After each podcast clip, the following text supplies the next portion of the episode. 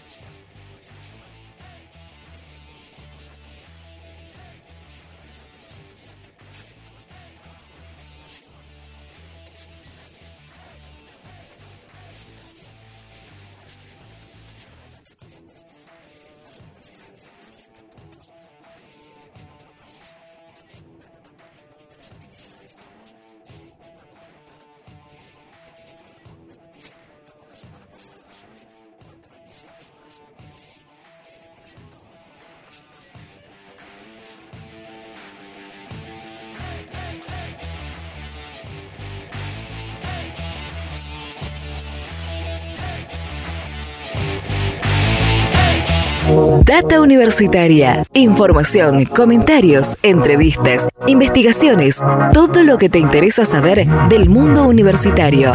Las 24 horas del día y en el momento que quieras. Visítanos en datauniversitaria.com.ar.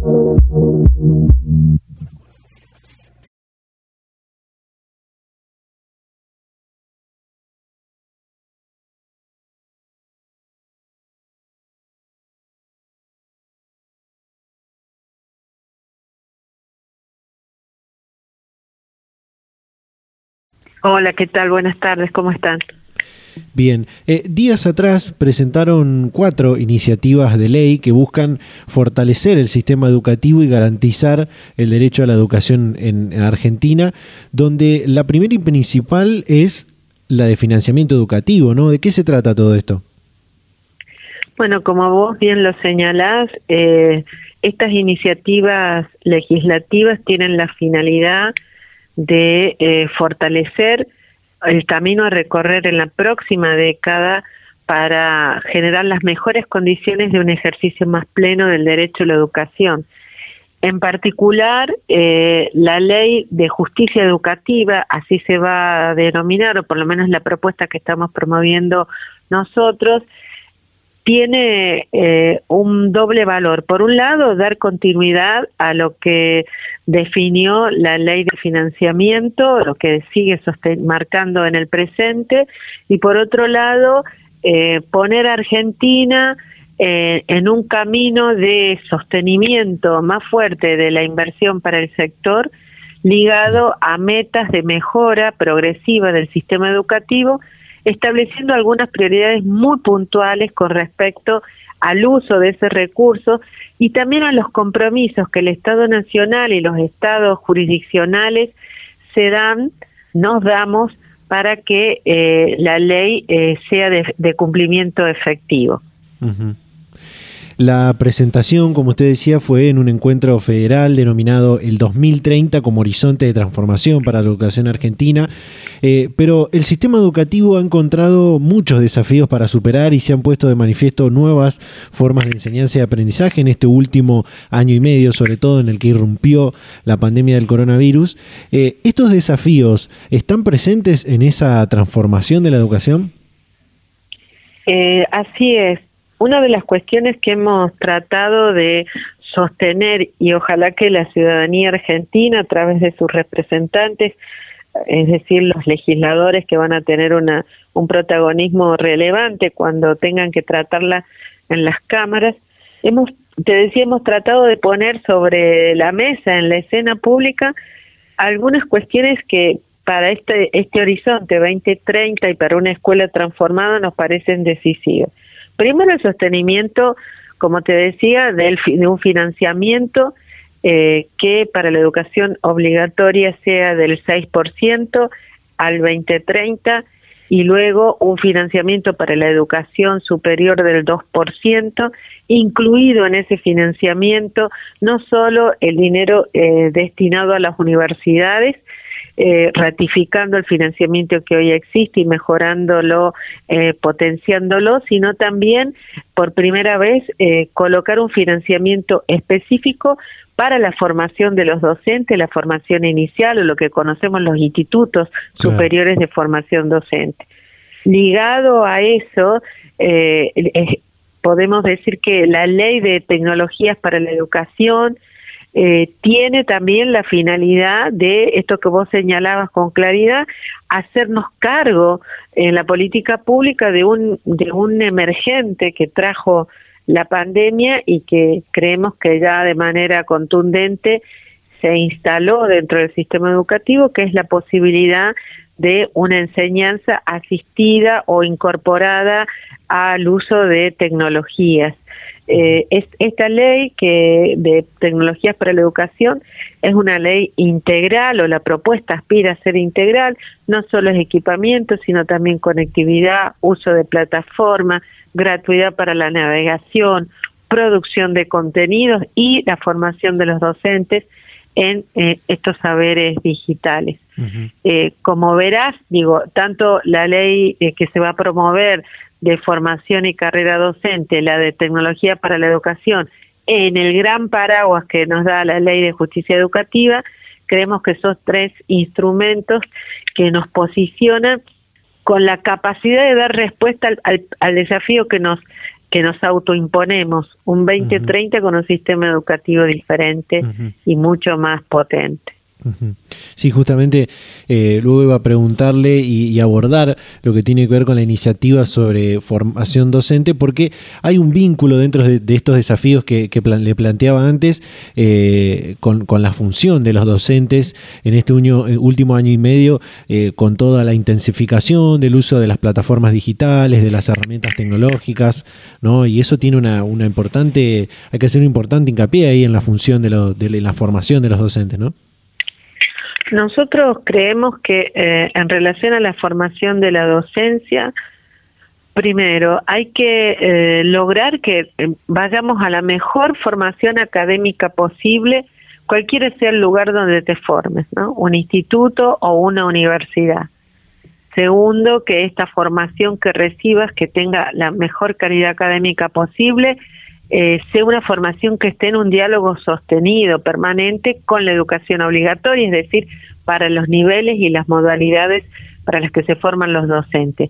Si uno sostiene este principio ¿no? de, la, de la articulación y de la vinculación de esta formación con el nivel, con el aula, con la escuela en la que se va a desempeñar, nos parece que es ineludible la formación, una sólida formación eh, en el uso de las tecnologías por este tiempo que estamos transitando y por los que avisoramos, no solo con la posibilidad de que con los recursos que se están anticipando puedan contarse con equipamiento tecnológico en los institutos, sino que los docentes ya se formen eh, dentro de una cultura tecnológica con una experticia en el uso didáctico eh, de, de, la tecnología a los efectos de achicar la, brecha entre aquello que decimos que hay que enseñar y la forma en que lo que, lo que hay que usar, digo, como instrumento para la enseñanza. Entonces, eh, esta ley, eh, tanto la ley de, que promovemos de formación docente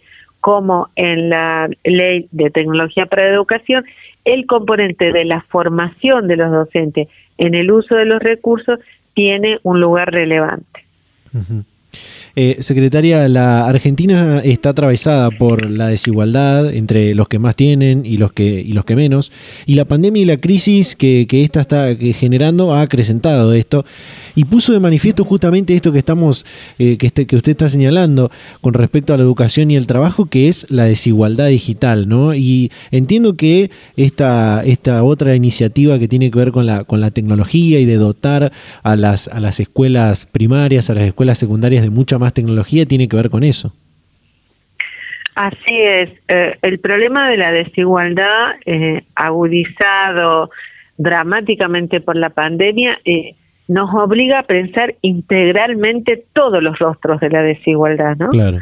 Y, todas las, las, expresiones que tiene, no solo en, en, en sus diferentes causas, sino también en los diferentes territorios, en los diferentes habitantes de nuestro país, en las regiones, en los, básicamente la región del norte grande, donde estos indicadores son eh, realmente eh, dolorosos en el sentido de las desigualdades sobre las que tenemos que seguir trabajando, en los grandes conurbanos, en fin, hay, hay eh, como una evidencia muy fuerte de bolsones, lugares de vulnerabilidad en los que hay que intervenir de manera muy decisiva. Cuando hablamos de las cuestiones de tecnología, equipar equivale también a conectar. Por lo tanto, eh, la pretensión es que podamos avanzar eh, garantizando la conectividad en el 100% de las instituciones educativas, garantizando formas de financiamiento de esa conectividad que permitan eh, que el acceso sea constante. Tenemos una preocupación de que ese acceso sea constante, de que el equipamiento eh, tenga la capacidad de ser renovado, que el uso de datos también tenga, en la medida de lo posible, eh, un componente de gratuidad para que el acceso sea real, no solo proveer el recurso, sino la capacidad de esas poblaciones, en especial las más vulneradas, de acceder a un recurso y por último, pensar en, qué se pone a disposición, en qué contenidos nacionales, federales, regionales circularán por estos, eh, por estos recursos digitales a los efectos de, como vos bien decís, seguir trabajando intensamente en reducir las brechas. Secretaria, dentro de estas cuatro iniciativas de ley que presentaron está la que quizás eh, más incumbe al sector educativo que nosotros desde Data Universitaria hacemos mayor hincapié, que es el nivel superior. Un debate eh, sobre una ley histórica que tiene 25 años, que tuvo sus enmiendas y que el sistema universitario fue modificándose y fue evolucionando mucho en los últimos años, ¿no? un debate que lo van a dejar en específico para, para el sistema universitario.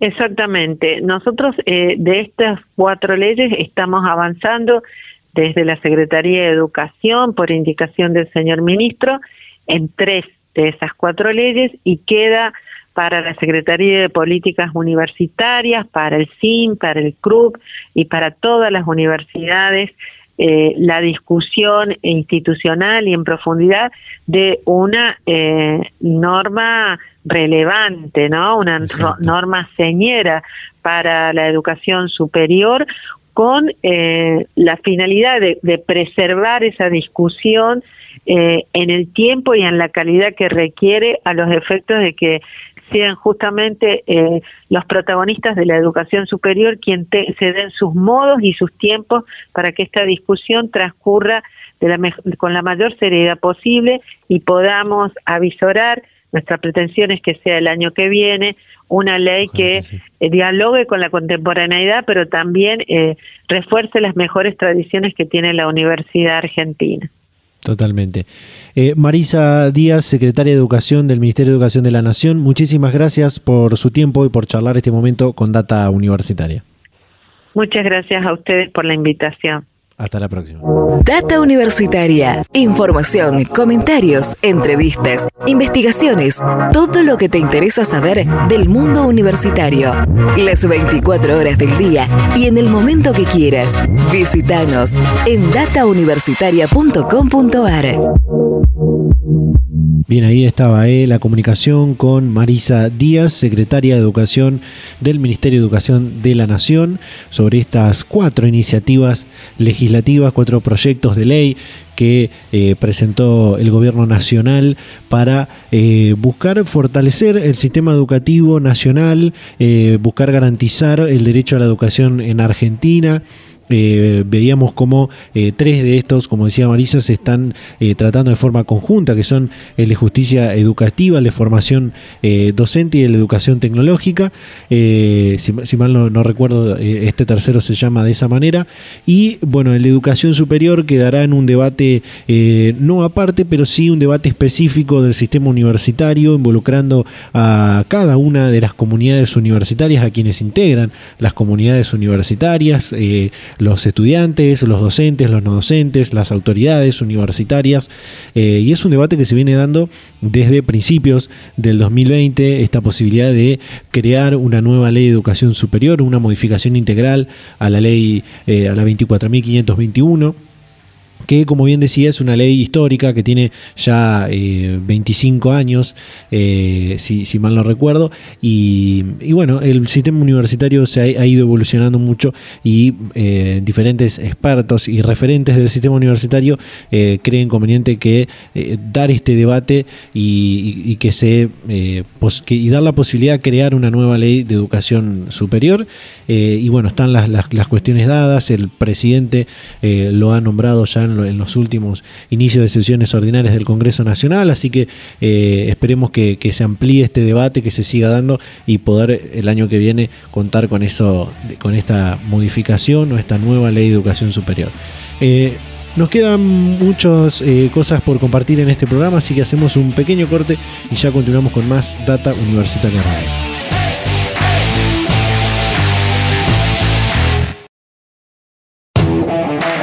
Volvemos con más Data Universitaria Radio en este programa número 28 del año 2021, en esta nuestra segunda temporada con este ciclo radial. Como bien te contaba al principio, íbamos a estar eh, contándote y compartiendo eh, diferentes testimonios sobre proyectos, sobre trabajos de investigación que van realizando y están realizando eh, estudiantes de diferentes universidades argentinas.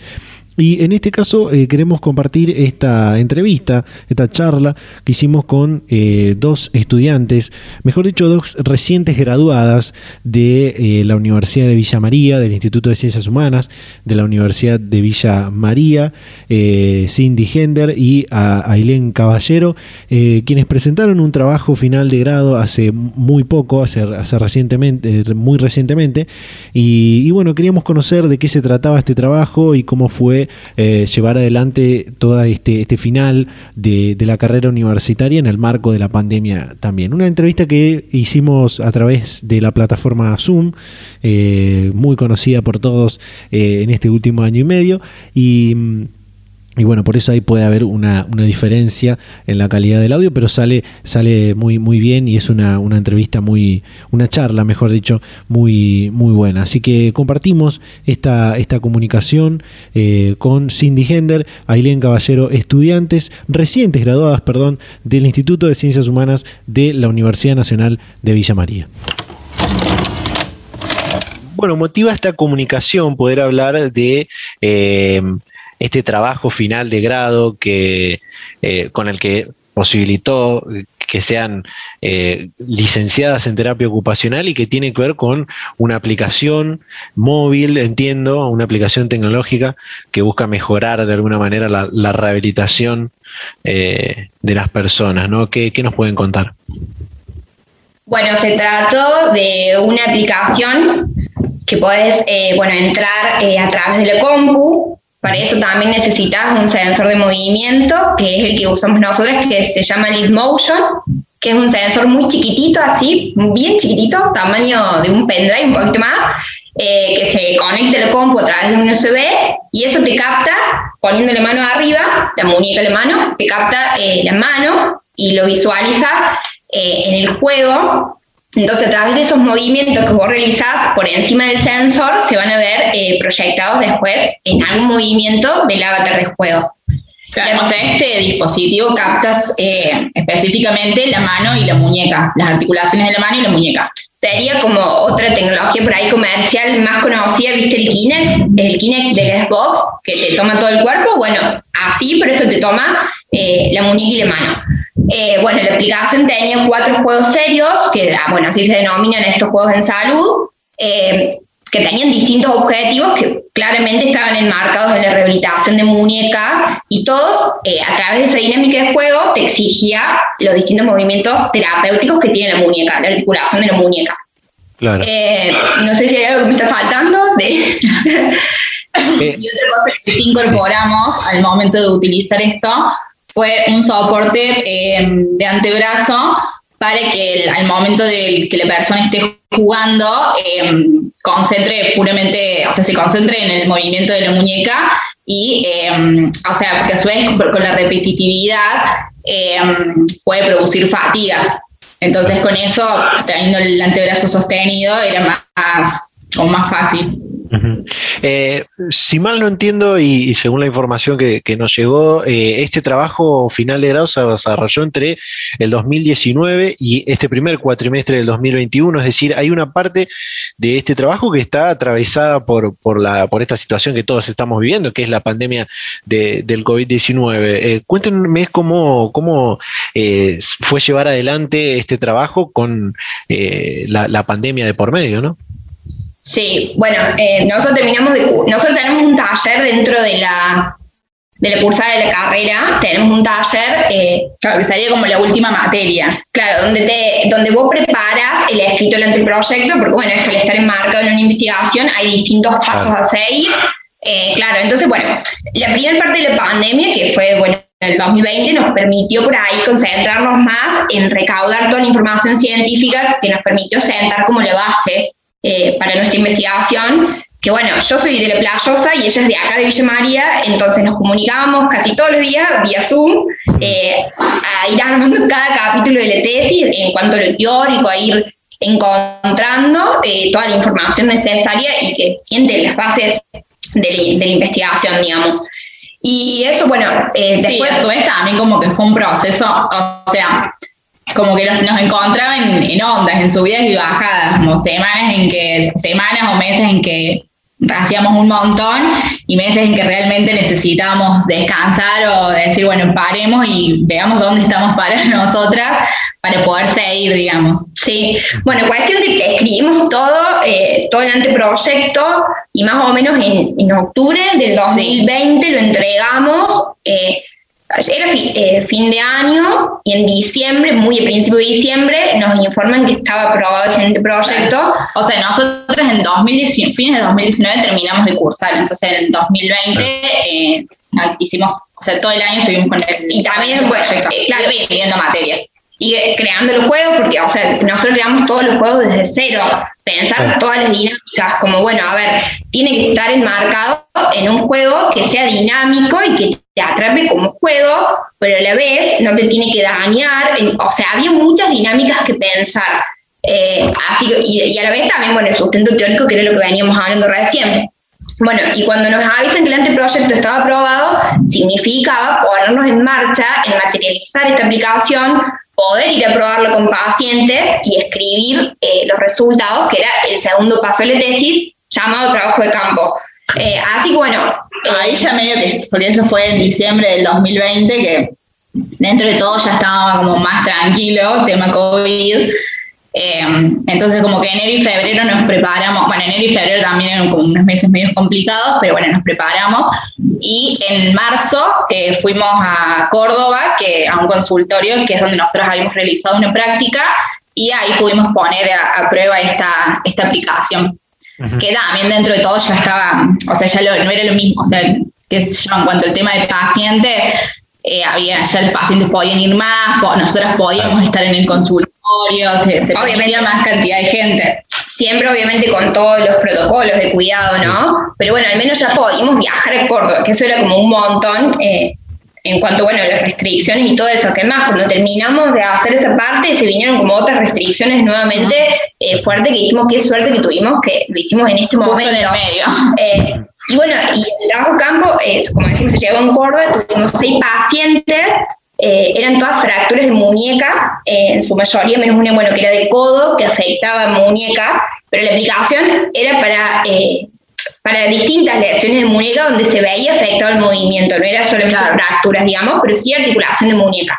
Eh, y lo hicimos en 15 encuentros, en 10 encuentros, tuvimos 15 días allá en Córdoba instalada. Entonces cortó y dejé de escuchar cuando me decían que habían ido a la ciudad de Córdoba, que habían sido unos 10, 15 encuentros con los pacientes. Eh, y me interesa preguntarles sobre todo con esto de los pacientes de cómo mejora o, cómo afecta, para bien o para mal, la recuperación, la rehabilitación de los pacientes eh, con esta cuestión de, implementar este, este modelo lúdico, podríamos decir, de los juegos serios, eh, como, como contaban recién, ¿no? Bien, Sí, nosotros, o sea, como que lo, lo, pensamos como una alternativa a la terapia tradicional y el resultado que obtuvimos fue positivo porque eh, los juegos y la aplicación brindaban mucha motivación a los pacientes eh, y a su vez se pudo ver esa recuperación en el movimiento. Bueno, por ahí como para entrar un poquito en el teórico, nosotros desde terapia ocupacional lo que hacemos es medir el rango articular. ¿Qué quiere decir eso? Por ejemplo, esto es un valor así y se miden ángulos. Cada partecita te va mostrando distintos ángulos de movimiento. Nosotros eso lo medimos con un instrumento que se llama goniómetro. Entonces, eh, antes de usar eh, la aplicación, medíamos cuántos grados tenía tal movimiento, en flexión tanto, en extensión tanto, ta, ta, ta. Entonces, después, post uso, volvíamos a medir y ahí podíamos cuantificar si el uso de los juegos había aportado o no. ¿Y qué nos pasó? Eso fue como lo que nos permitió llegar a los resultados. Claro, ¿qué nos pasó? Que obviamente había encuentros donde no se veía modificación en el valor, nunca descendían, después de usarlo nunca descendían, y en otros, en gran parte, aumentaron. Pero siempre al final, o sea, como tomando el del día 1 y el del día 10, todos aumentaron.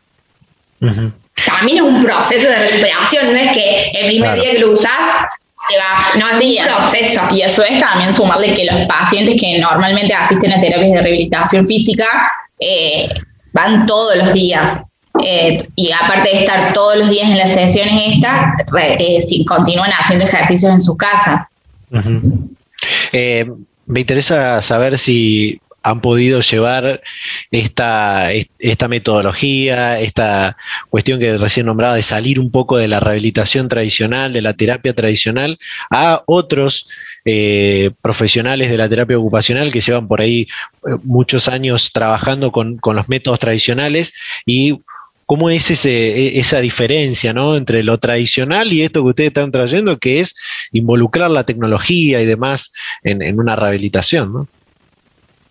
Nosotros, o sea, lo vemos realmente como el combo perfecto, digamos. Consideramos que lo tradicional tiene que seguir así, porque el terapeuta ocupacional eh, utiliza mucho sus manos, la, movilidad activa, eh, pasiva, perdón, la activa a través de distintos ejercicios que se marcan, que son claves para la recuperación, pero a la vez eh, poder innovar con este tipo de tecnologías es muy importante para la experiencia del usuario más que nada también porque por ahí es medio monótono, es repetitivo, eh, y la motivación en estos procesos donde primero tenés una carga de ansiedad y emocional de saber que, no sé, cuándo va a llegar esa recuperación, claro, al fin. Y más, por ejemplo, en el muñeco o en la mano, que es una, es una parte de nuestro cuerpo que nosotros lo usamos todo el tiempo para cualquier actividad de la vida diaria. Entonces, eh, implica un plus de un montón de cosas y por ahí aportar esto que eh, te invita a divertirte y salirte un poco de ese proceso traumático, es muy enriquecedor, aporta mucha motivación y mucho enganche al paciente. Es muy sí, a nosotros, por ejemplo, como una anécdota nos pasa que en, el consultorio, aparte de los seis pacientes, iban más pacientes a hacer otros tipos de, eh, de rehabilitación por la lesión que tenían y, y cuando los veían a nosotros ahí probando la aplicación, todos querían participar. Eh, bueno, es como, realmente es motivador. E incluso los pacientes que, que eran parte de la muestra llegaban y iban contentos de, poder usar ese tipo de tecnología.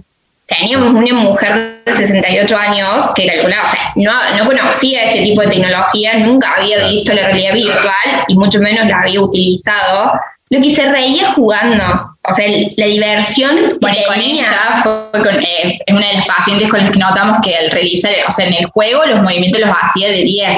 Y cuando nosotros íbamos a realizar la medición, eh, la paciente manifestaba dolor que en el juego no se veía, o sea, el ángulo que, de movimiento que tenía era mucho mayor.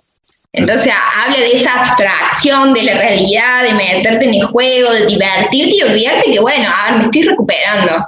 Eh, eso está, está buenísimo. Para mí eh, es como una experiencia eh, muy enriquecedora y está buenísimo poder incorporarla quiero contarle a la gente que eh, Cindy y Ailén eh, se graduaron hace muy poco, fue en junio, eh, que, finalmente terminaron la carrera y entregaron este trabajo. Y antes hablábamos de cómo es ese día después de al que uno le entregan la, nota y le dicen, bueno, finalmente sos, graduado, sos en este caso licenciada en terapia ocupacional. hablemos un poco de eso, de, ese día después en el que uno dice, bueno, ya está, terminó esta etapa de la vida, ahora qué sigue, ¿no?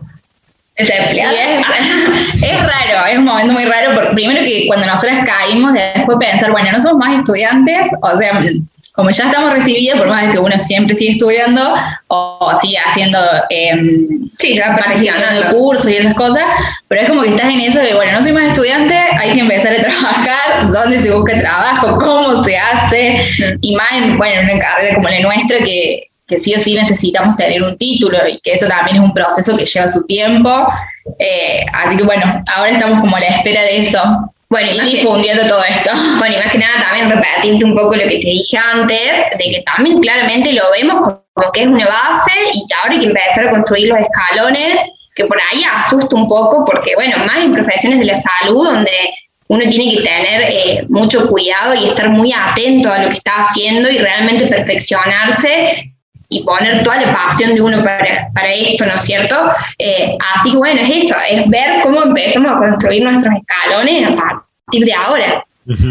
Eh, recién decías, eso, eso asusta mucho, ¿no? El, día después, el, ahora tenemos una base y tenemos que seguir construyendo los escalones. Y a muchos lo ha asustado eh, el día que llegó aquel 20 de marzo del 2020, que va a quedar como un día histórico, porque fue el día que se han cerrado las puertas del país prácticamente con esta llegada del, del, COVID-19 y del aislamiento social preventivo y obligatorio, donde muchos estaban en el marco de justamente dos, tres materias o una materia incluso de terminar la carrera universitaria, de recibirse después de, mucho tiempo. Eh, ¿cómo, le, cómo, ¿Cómo fue en su caso, digamos? Eh, ¿Les pasó esto de ya estaban ahí de, cerrar y llegó la pandemia y bueno, hay que eh, aplazar un poco el tiempo, de, esperar un poco más? Un poco ya lo hablamos. Sí, por ahí, los tiempos, o sea, más que todo al principio cuando las universidades, o sea, nadie estaba preparado en realidad para, para recibir una pandemia. Y bueno, también el hecho de nosotros, en nuestro caso, que teníamos que rendir materias que nos quedaban y, bueno, muchas mesas que no se hacían y que casi un año sin mesas de exámenes en algunas materias, en otras sí. También eso fue como un tiempo que, bueno, por ahí no, nos, atras, o sea, nos atrasaba en el sentido de que estaban ahí pendientes. Mira, particularmente yo te voy a decir una reflexión que nosotros lo charlamos un montón, que fue como, che, si no hubiera venido la pandemia, capaz nos recibíamos un año antes, pero a la vez es como esa certeza de darnos cuenta que todo tiene que pasar en el momento en el que tiene que pasar, porque nos permitió pensarlo más, eh, armarlo con más pasión, como todo, ¿entendés? Como que fue el proceso, nosotros sentimos que fue el proceso en el tiempo que se tenía que ir dando. Quizás sí se alargó en, tiempos eh, y todo, pero creemos que lo pudimos como perfeccionar de cierto modo desde otros lados, desde otros aspectos. Sí, eso es también como que valoramos eso de decir, bueno, el, proceso nos llevó un buen tiempo, pero que como que ese tiempo fue realmente valioso. En, en, cuanto a todos los cosas, en cuanto a todos los, los, tiempos y los pasos que fuimos dando, como siempre decimos, no sentimos que se nos haya hecho pesado realizar la tesis, pero bueno, también es la motivación de que nosotros teníamos en el tema, lo mucho que nos gustaba y, bueno, como las cosas se fueron dando. Es, un mensaje muy interesante también para, aquellos que eh, o comenzaron en el 2020 o están comenzando eh, en este 2021 su, carrera universitaria y creen que por esta cuestión de, por ahí no poder eh, vivir y experimentar completamente la vida universitaria, creen que van a tener que esperar hasta que se pueda en algún momento volver a la universidad, ¿no? Sí, también es como que uno cree que, bueno, que ingresa a una carrera, a una carrera, lo primero que dicen carrera, cinco años. Y bueno, claramente no es una carrera, es un proceso de formación donde cada uno lo hace en su tiempo, a su forma, eh, donde sí uno tiene que poner todo de uno, pero va a llegar cuando tenga que ser el momento, porque realmente la universidad te atraviesa de, todo, de todos los ángulos posibles, te atraviesa el primer año y segundo año la cabeza se te hace así. O sea, explota de conocimiento y es un crecimiento constante donde uno eh, experimenta un montón de cambios y se tiene que dar ese lugar también a, a, tomarlos, a aceptarlos, a, hacerlos propios, claro, vivirlos, como que eh, uno lo primero que hace es desalentarse porque dice, bueno, no, carrera, cinco años, por ahí tener el familiar que te dice cómo vas y una cosa y la otra, pero la realidad es que hay que vivirlo como una formación, porque realmente es eso. Vos te estás formando para un futuro donde después te tenés que plantar ante la vida con todo eso que te formaste y que transitaste y que hiciste, digamos y totalmente preparado para ese día después, donde tienen que pasar también un montón de, otras cosas. Así que, eh, bueno, Cindy, Ailén, muchísimas gracias por, por este tiempo, por contarnos eh, un poco su, historia con, la universidad y este trabajo final de, grado con el que se acaban de recibir hace, hace poquito tiempo de terapia ocupacional ahí en el Instituto de Ciencias Humanas de la Universidad de Villa María. Así que muchísimas gracias. Muchas gracias a vos y Sí, gracias más que nada por el espacio. Para nosotros es tan importante que esto se difunde y no sabes, desde lo profundo de nuestro corazón lo valoramos totalmente, porque también, eh, o sea, siendo 100% sinceras, cuando pensábamos esto, lo veíamos como una puerta, ¿no? Como esto que estuvimos hablando de, bueno, ¿qué hacemos cuando nos recibimos? Bueno, que nuestro trabajo y tesis, que tanto sacrificio es, porque es un sacrificio armarlo, pensarlo, llevarlo a cabo, que nos sirva para después por ahí poder seguir proyectando en esto, trabajando en esto, eh, y viendo también que tan buenos resultados tienen salud, poder implementarlos como profesionales. Entonces, gracias por la difusión, por tenernos en cuenta, por el espacio, por el, por el tiempo, por todo. Gracias a ustedes. Data Universitaria. Información, comentarios, entrevistas, investigaciones, todo lo que te interesa saber del mundo universitario. Las 24 horas del día y en el momento que quieras. Visítanos en datauniversitaria.com.ar. Bien, ahí estaba eh, la comunicación que hicimos vía Zoom esta semana con eh, Cindy Hender y Ailén Caballero, flamantes graduadas de la licenciatura en terapia ocupacional del Instituto de Ciencias Humanas de la Universidad de Villa María. Eh, así que bueno, toda esta, esta experiencia que nos contaron de llevar adelante este trabajo final de grado, atravesado un poco por la pandemia, pero también sobre todo este mensaje que dejaban, ¿no? De que todo se tiene que dar al tiempo que se tiene que dar. y es un mensaje muy importante, como decía, eh, en, la charla con para eh, aquellos ingresantes a la universidad que, les toca ingresar eh, o que les tocó ingresar el año pasado o que les toca ingresar en este 2021 eh, y que no hay que alarmarse porque como bien decían las chicas no es una carrera eh, se le dice carrera universitaria pero no es una carrera contra alguien sino que es un proceso propio una experiencia propia que uno la tiene que llevar al ritmo que, que cada uno tiene porque por supuesto que las realidades que cada uno tiene son diferentes a algunos les toca solamente estudiar y a otros les toca estudiar y trabajar, eh, o estudiar, trabajar y llevar adelante tal vez una, familia, como les pasa a muchos jóvenes eh, o a mucha gente que, les toca eh, ingresar a la universidad siendo, siendo, teniendo familia, siendo madres, siendo padres. Así que es un proceso propio y que tiene que tener el tiempo que tiene que tener. Así que es un mensaje muy, muy interesante para aquellos que, aquellos y aquellas que les toca ingresar a la universidad, eh, también en este marco eh, en el que estamos atravesados por la, la pandemia del COVID-19. Así que bueno, eh, todavía nos queda una comunicación más para compartir en este programa de Data Universitaria Radio, así que vamos a hacer un pequeño corte y ya continuamos con más Data Universitaria Radio.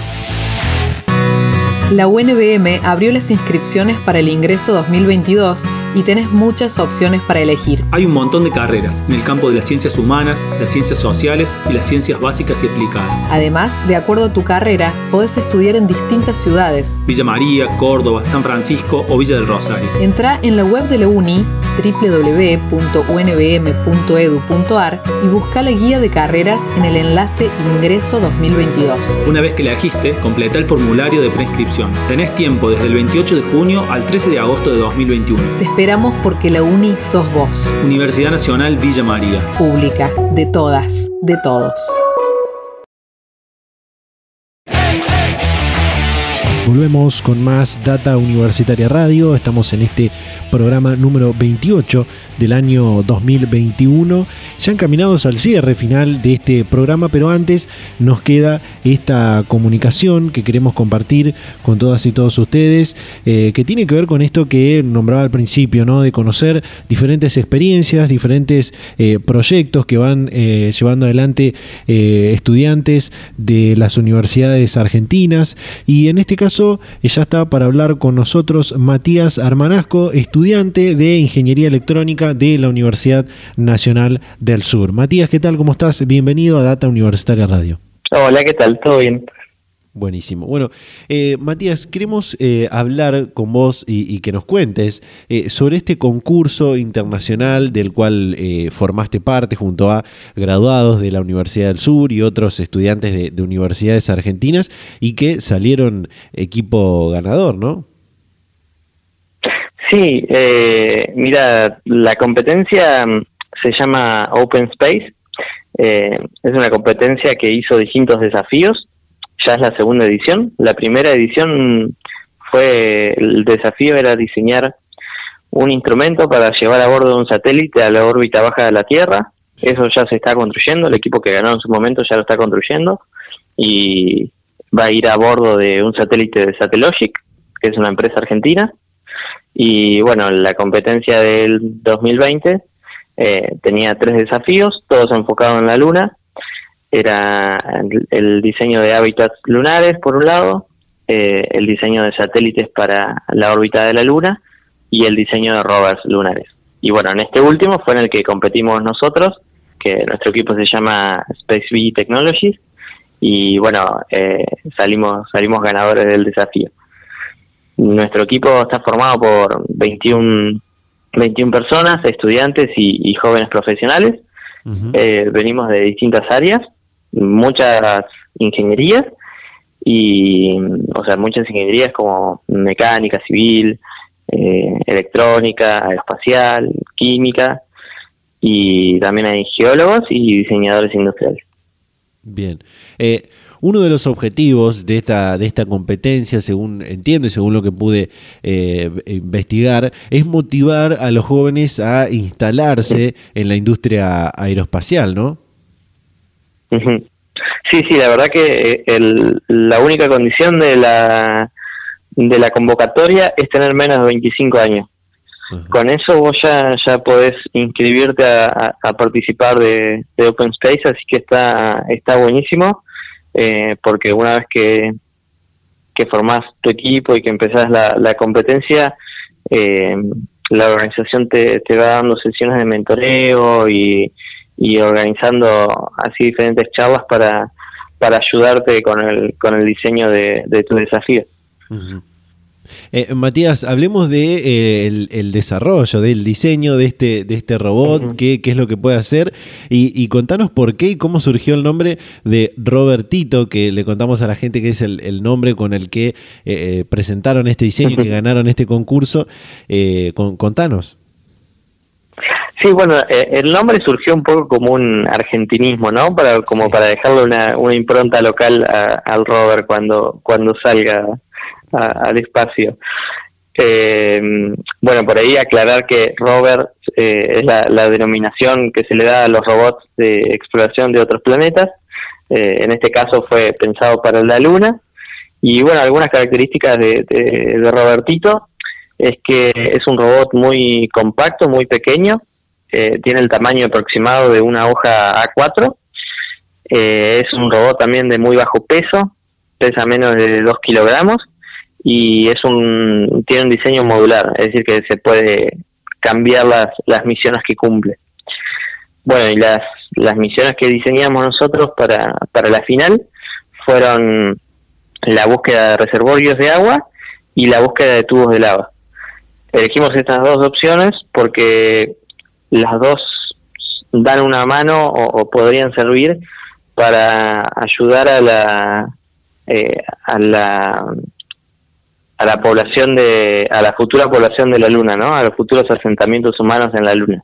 Es decir los tubos de lava pueden servir para eh, alojar dentro de ellos a los futuros hábitats porque allí dentro bueno las personas estarían protegidas de los cambios de temperatura que hay en la luna que van de, menos 150 a 150 grados eh, y también estarían protegidos de las lluvias de meteoritos y de la radiación solar y bueno, por otro lado, el, agua congelada eh, es de, gran utilidad porque lo que se espera hacer es poder extraerla y separarla en hidrógeno y oxígeno y de esa manera tener combustible para recargar las naves espaciales.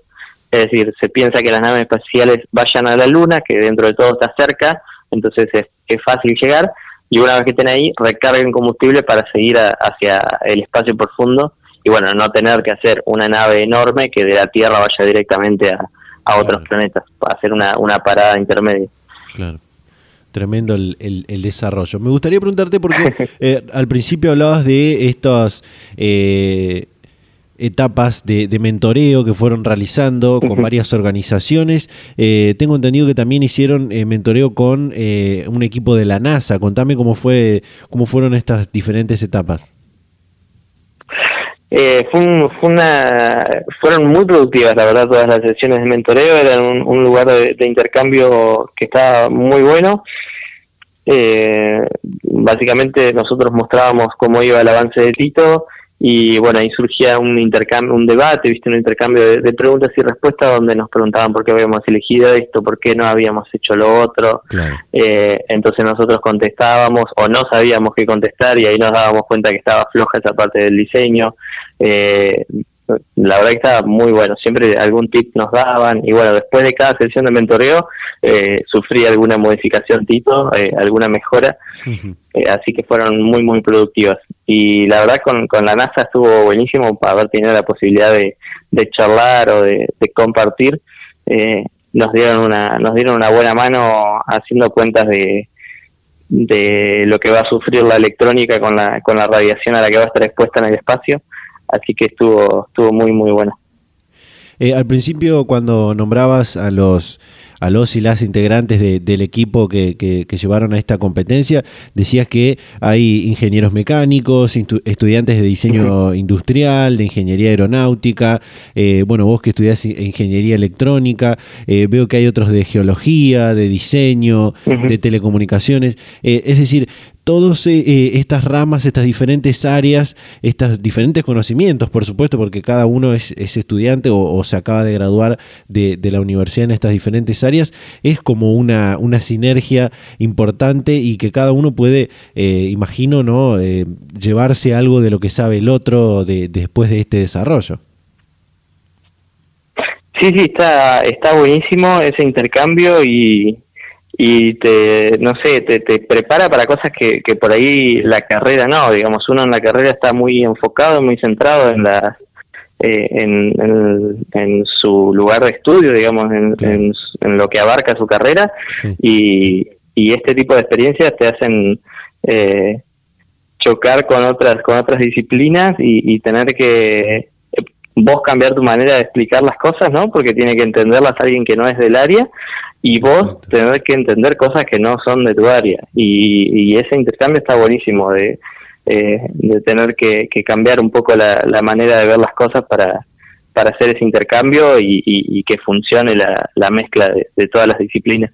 Totalmente. En sí la idea es que eh, Tito o Robert Tito llegue a la luna, pero en parte también ustedes, digo, los estudiantes que, formaron parte del proyecto, también van a llegar a la luna en parte, ¿no? Eh, ¿qué, te genera eso? y la verdad eso es, eh, es muy loco pensarlo, es por un lado es un, orgullo tremendo y, y bueno, pero es, es, un, es una locura, la verdad eh, hace un año no, no me imaginaba eh, estar charlando de estas cosas o, siquiera pensar en, mandar un robot a la luna. La verdad que eh, es tremendo y, bueno, ahora tenemos una, una posibilidad un poco más concreta y, bueno, nada, es, es, emocionante, un orgullo y, y no deja de parecer un, una locura, ¿no? Como, como, un, como un cuento, digamos. Claro. Eh, Matías, cuentan con el apoyo de diferentes patrocinadores, seguramente las casas de, altos estudios de, cada uno de los estudiantes que forman este proyecto también los van a acompañar, pero eh, ¿qué falta o cuáles son eh, los próximos pasos para alcanzar el logro de, finalmente llegar a la Luna? ¿no? bueno, mira, ahora nos, nos queda ir haciendo prototipos, digamos, cada vez más parecidos o, más realistas que, que, que sean más iguales al, al modelo final de vuelo para ir comprobando que, todas las tecnologías que utilizamos funcionen, eh, ir haciéndole diferentes ensayos, porque bueno, uno no puede lanzar eh, un objeto al espacio porque sí, te piden cierta, ciertos ensayos que hayas pasado este, para certificar que, eh, que tu robot no va, no va a tener una falla durante el vuelo, digamos, y, pueda dañar a, al, lanzamiento, ¿no? a las otras cargas que lleva el cohete. Eh, así que bueno, hay que hacer varias varias pruebas para, para certificar a, Robertito. Eh, y bueno, todo eso requiere requiere financiación, ¿no? Así que bueno, ahora estamos en, en esa etapa de, de conseguir alguna alguna empresa por ahí del, del sector que esté interesada en, en ayudarnos con Tito. Totalmente. Bueno, Matías, eh, muchísimas gracias eh, por contarnos este, este desarrollo, por hablar este ratito con, con Data Universitaria y ojalá que, bueno, que la próxima vez que hablemos, eh, sea dentro de cuatro o cinco años, estemos hablando de que Robertito llegó a la luna. Así que muchísimas gracias. Bueno, muchísimas, muchísimas gracias por el espacio y sí, ojalá, ojalá estemos hablando pronto de, de la llegada a la luna. Muchas gracias. Hasta la próxima. Data Universitaria. Información, comentarios, entrevistas, investigaciones, todo lo que te interesa saber del mundo universitario. Las 24 horas del día y en el momento que quieras. Visítanos en datauniversitaria.com.ar. Bien, ahí está eh, la comunicación con Matías Armanasco, estudiante de Ingeniería Electrónica de la Universidad Nacional del Sur, ahí en Bahía Blanca, eh, con este proyecto de, el, eh, bueno, Robertito, como le pusieron, y bien nos contaba de esta argentiniada que, hicieron tan, tan particular ¿no? De, los argentinos, de ponerle este tipo de, nombres, o la, la abreviatura que también está buena decirle Tito a este robot que buscará llegar a la luna en el 2024, 2025. Eh, realmente un proyecto muy interesante eh, que llevaron adelante este grupo de estudiantes de diferentes universidades de eh, nuestro, nuestro país y que, bueno, nosotros pudimos ponernos en contacto con Matías de la Universidad Nacional del Sur, pero bueno, son, son muchos otros los, los estudiantes de otras universidades. Así que muy, muy bueno, muy bueno el proyecto. bueno, llegamos al final de este programa, de este vigésimo octavo programa de Data Universitaria Radio. Hemos hablado de temas muy interesantes. Al principio la nota con la secretaria de Educación de la Nación, Marisa Díaz, eh, sobre estas cuatro iniciativas de ley que eh, presentó el Gobierno Nacional y que busca garantizar el derecho a la educación en Argentina, que es tan importante, y poder eh, solventar esas desigualdades eh, que hay en Argentina y que eh, han, sido eh, muy claras y se han puesto muy de manifiesto este último año y medio con, la pandemia y sobre todo en lo que respecta a la educación, al acceso a la educación, aquellos que pueden y pudieron tener clases durante el 2020, durante, sobre todo durante el 2020, que fue la parte más cruda de la pandemia, y aquellos que sí pudieron ir a la, ir a la escuela, en este caso esta escuela virtual de emergencia, que tuvimos o la Universidad Virtual de Emergencia también que, tuvimos eh, y que estamos teniendo hasta, hasta estos últimos meses, ¿no? Donde estamos empezando a ver una pequeña luz al final del túnel, pero que todavía falta mucho, mucho por recorrer en esta, en esta emergencia, hay que seguir cuidándonos y por ahí eh, aprovechar todas esas pequeñas instancias eh, de presencialidad que, vamos teniendo, que bueno, lo venimos hablando en los últimos programas y lo vamos a hablar seguramente en los próximos que, vendrán, ¿no? Así que bueno, también lo que hablamos con eh, las flamantes graduadas de la Universidad de Villa María en el bloque anterior, también esto de que las carreras universitarias, por más que se, se, denominen así, no es una carrera, sino que cada cual es un proceso que cada cual lleva adelante y que tiene su, su propio tiempo. Y por supuesto, el, trabajo final de grado que presentaron para graduarse como terapistas ocupacionales, que también es muy, muy interesante. Así que bueno, eh, llegamos al final de este programa. Como siempre, agradecerles a todas las radios, a todas las emisoras de todo el país que comparten semana a semana este ciclo radial, que nos permiten llegar a diferentes puntos de la República Argentina contando lo que pasa y va a pasar en el mundo universitario. Invitarlos a que nos sigan en nuestras redes sociales, en Facebook, en Instagram, arroba data universitaria, en Twitter, arroba DT universitaria, eh, y como siempre suscribirse a nuestros canales de Spotify y YouTube, donde pueden volver a escuchar este y otros programas de este ciclo radial y ver otros contenidos complementarios eh, también, ¿no? Así que bueno, nos vamos a reencontrar a esta misma hora y en este mismo dial la próxima semana. Chau, chau.